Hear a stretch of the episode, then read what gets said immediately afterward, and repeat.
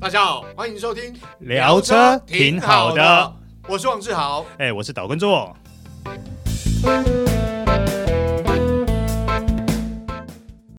Hello，各位听众朋友，大家好，欢迎收听这一集。聊车挺好的，哎、我是岛叔岛根座。我是 Michael 汪廷锷。哎、是，哎、今天还是由 Michael 来代班主持啦。是的，嗯，今天我们要聊什么车呢？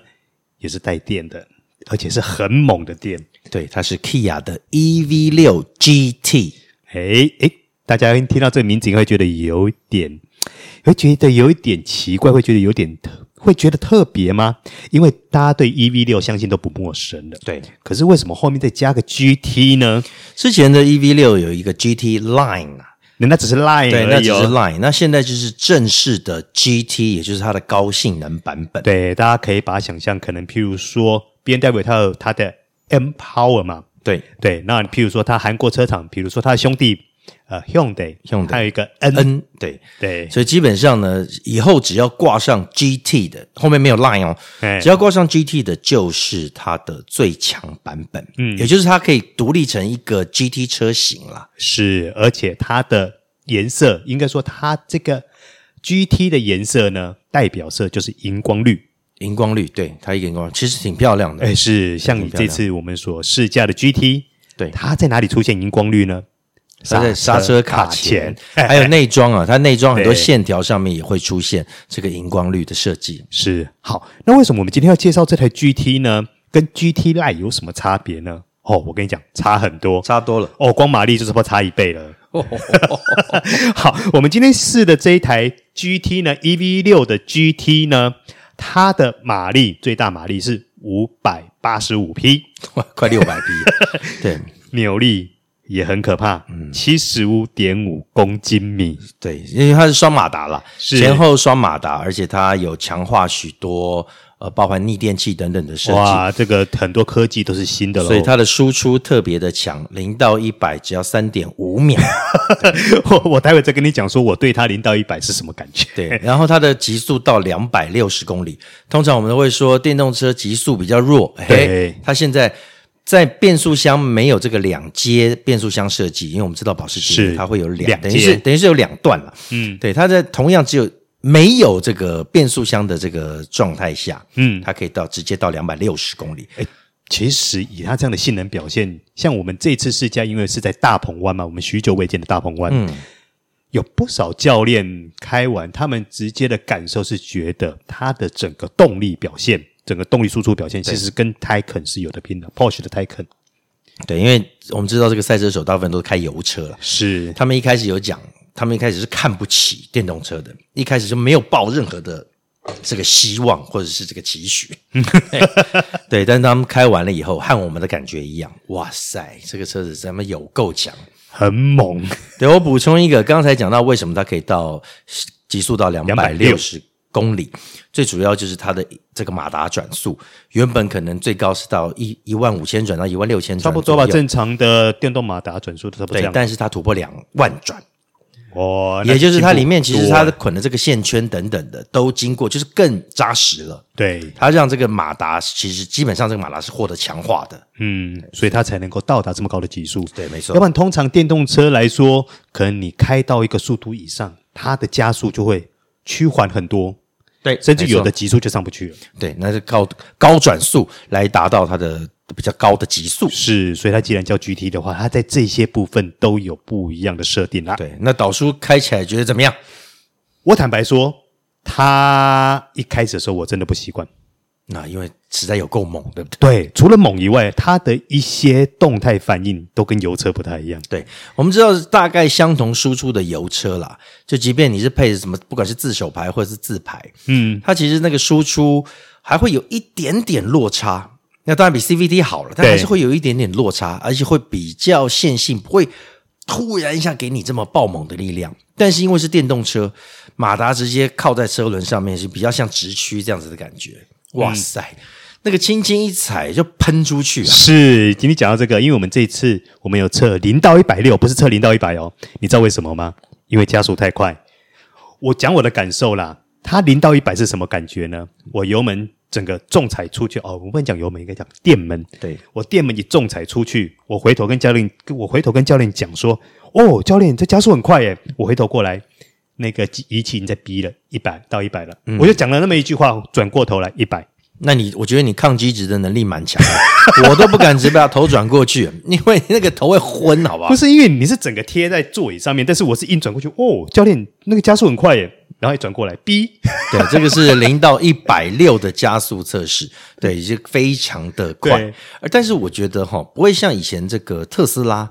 特斯拉那个加速感也很快，哦，那个也很很猛哦。嗯但是呃，在 E V 六 G T 上面，它不会让你觉得这么恶心。嗯，对，那么它很顺，它很顺，它还是把它调的稍微顺一点，嗯，不会让你要冲。我相信它要要调到爆冲也是可以啦，但是它不会调的，不会让你觉得这么的猛猛到你真的头会昏了。哎，但是我还是要强调一下，它虽然调的比较顺，但是你仲裁电门出去的时候，你还是会被整个贴在压在座椅上面哦。对啊，毕竟我们刚刚讲了七十五点五公斤米的扭力， 那是何等夸张！但哎是要到是可能要到 V 八 Twin Turbo 五点零 V 八 Twin Turbo 大概才有这个机会啦。嗯那因为这次我们在赛道上面，在大鹏湾的赛道上面，原厂都把它的动能回收调到最高。对，对，因为它强调说它的动能回收如果调到最高的状态下，它瞬间可以回收到三百千瓦。三百千瓦，这是三百度啦。嗯对，哎，其实这很大、啊，这个、这个回收力倒是很大的。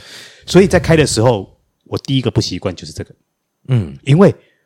我会一直很习惯的用油车的那种模式去开，所以有时候我我一松电门的时候，它整个力道回冲就就上来了。对，因为它那个 G 值可以到最快最大可以到达零点六 G 耶，哦，零点六 G 已经很大了，嗯很嗯大了。也就是说，这个的这个必须要在 GT 模式下，对，它才会有这样子如此的电机刹车的反应啦。嗯，也就是在呃在赛道上面，其实你只要回油哦，它就会获得一个很大的反作用力。是非常大。对，嗯，好。可是呢，它透过这样的机制，我们刚刚讲了，它除了它的回收动能大以外，它相对的也可以在赛道上减少刹车碟盘的负载。是对，根据他们的数据统计统计哦，他说透过这样的回收机制，它可以减少最大减少二十五点七 percentage 的碟盘温度。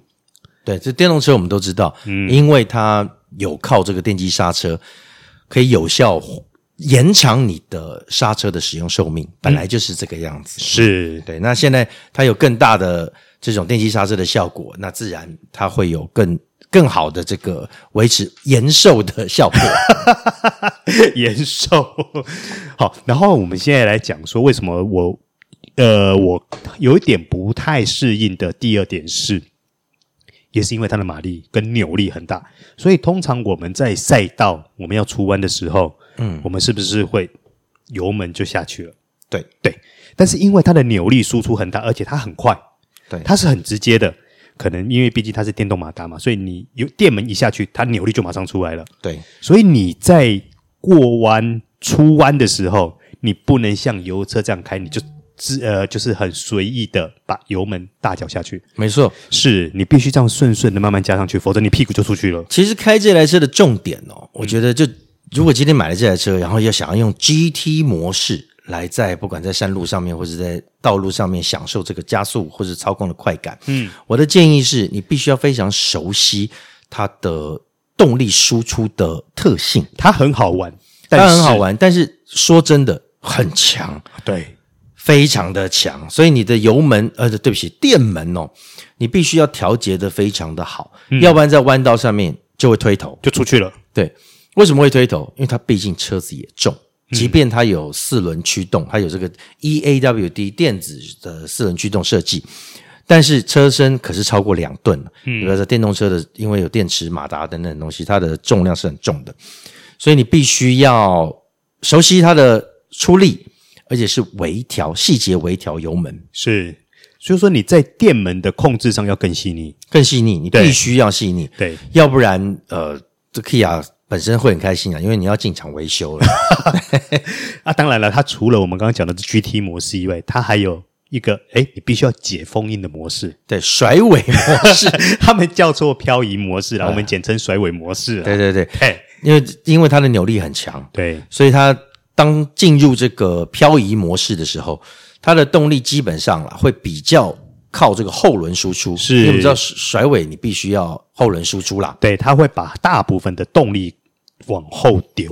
大部分啦，对，对它会它它其实它会自动调节，但是当你的这个方向盘转向的这个跺脚超过到一定程度的时候，它可以百分之百由后轮来输出。是，而且在漂移模式下，它会把它两阶段的防滑稳定系统都关掉。对，也就是全关啦，是就全关。哎所以很飘。但如果是在我们刚刚讲的 GT 驾驶模式 GT Mode，嗯，它是关一阶，一阶所以你你开起来的时候，它屁股会有一点小滑，对哎那个乐趣十足的对，就跟感我觉后来我们在跑跑圈的时候，跑大圈的时候，对它只是关一阶，可是我们在漂移模式的时候，它是关两阶。哦，屁股很滑，对，你看那个车手，那这这次我们没有开啦，他没有，他不为不毕竟允许我们开，是嗯它有危险性，你必须要练到一段的程一定的程度，你才有办法去驾驭它。但是车手有跟我讲，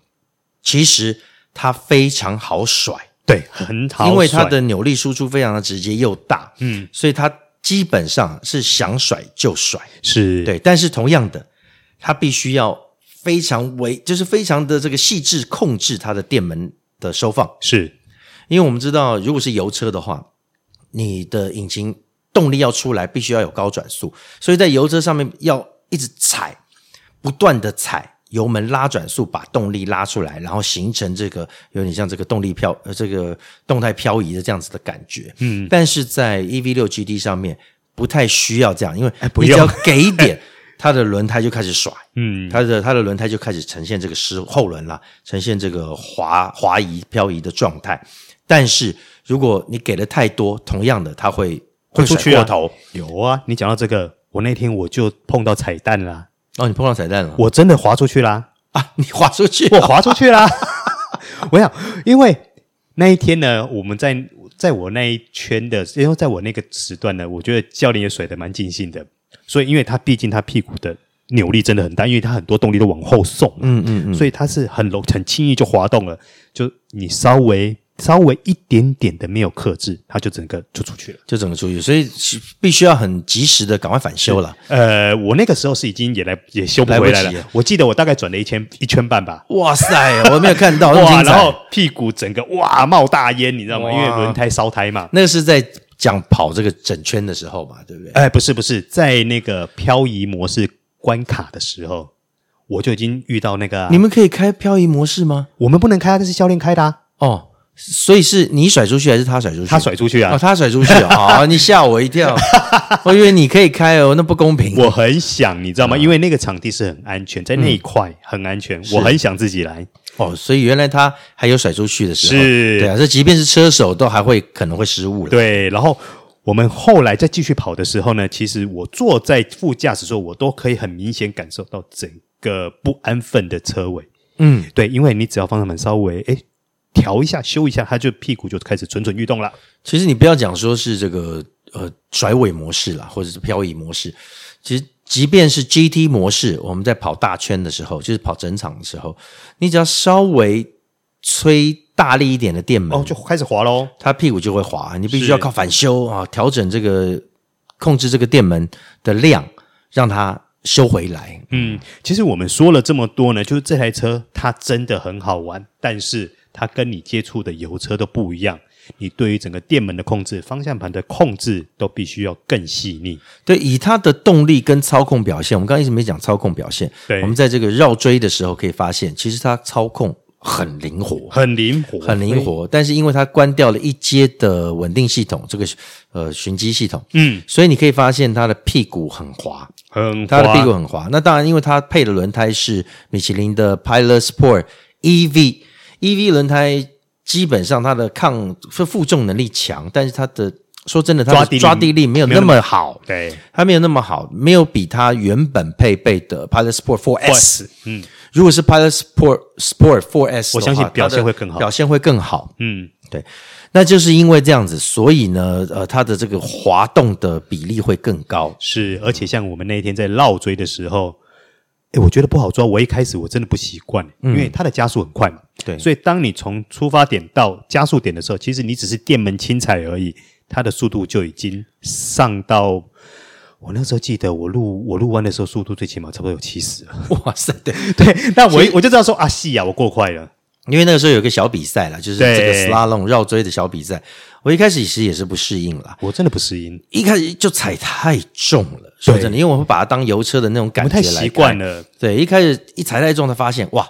太快了，是万难了。对太快了。对，其实那个顺顺开，它的效果呃，就是你的这个成绩可能会好更好。是，但是就像你讲的，它的方向盘其实是很灵敏的，转向是非常灵敏的。对，它很灵活，对它很灵活。是所以简单来说，它的动力跟它的操控其实是足以媲美我们讲的可能 B N W M 4啊，或者是呃 C 六三 A M G 等等的这样子的高性能油车，是，对，它可以媲美的。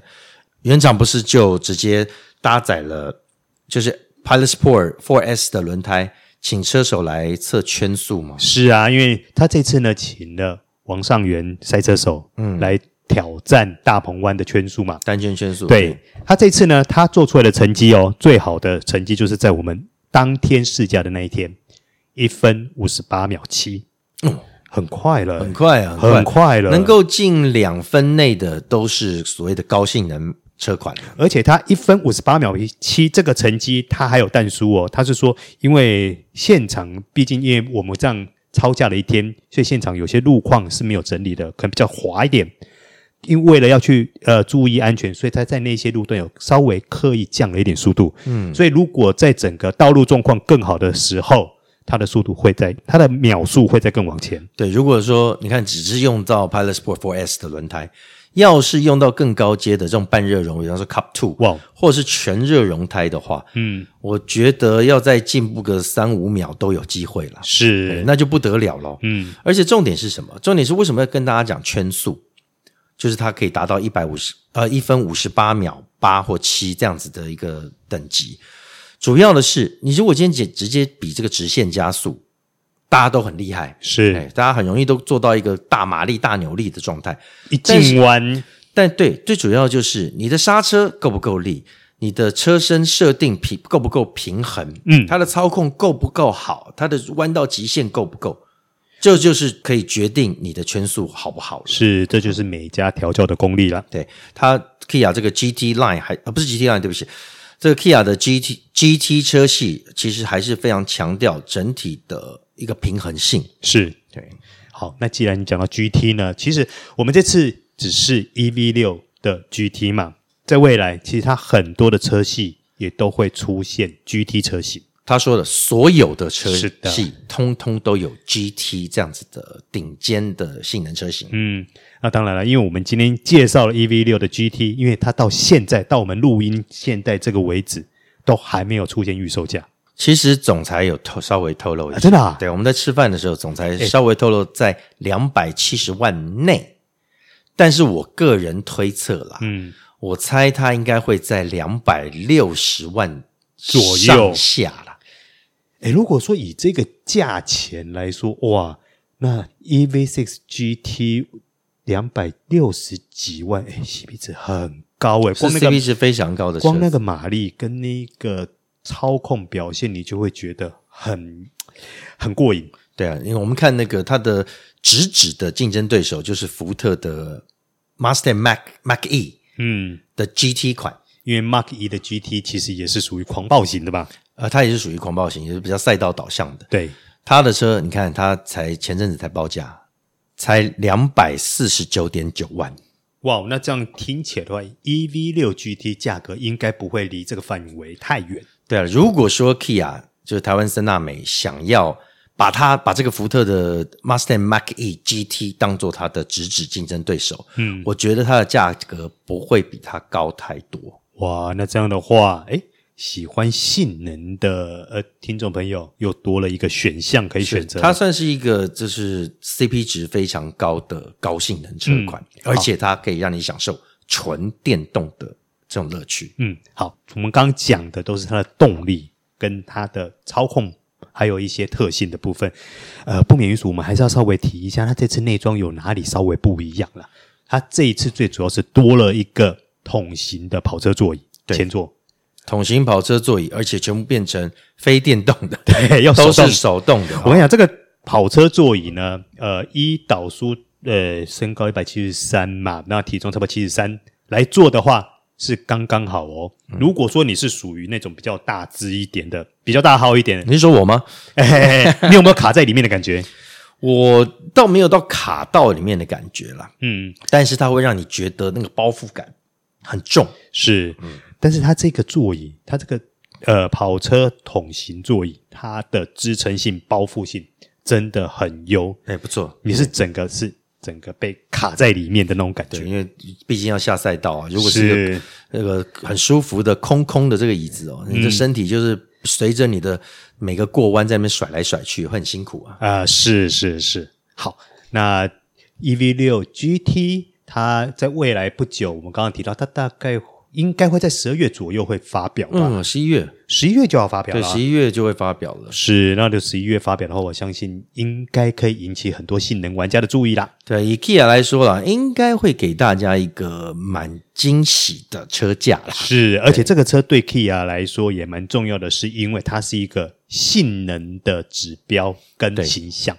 对，它是等于算是它电动车里面第一款的 GT 车型啊。是，所以我相信大家看到它，应该也会觉得，诶，有一些惊艳的特点啦。对啊，未来我们也知道它还有 EV 九，马上在年底就要上市。对，EV 九是一个大型的七人座电动休旅车，嗯，然后还有 EV 五，也就是小版的 EV 九，还有 EV 四啊，接下来还有好多款 EV 的车型，是甚至还有商用车。是，那当然了，既然提到 EV 九，我们就额外再跟听众朋友稍微提一下啦。EV 九大家可能都会猜说它可能要三百万以上吧，因为毕竟它的配备、它的等级到了那边。可对是，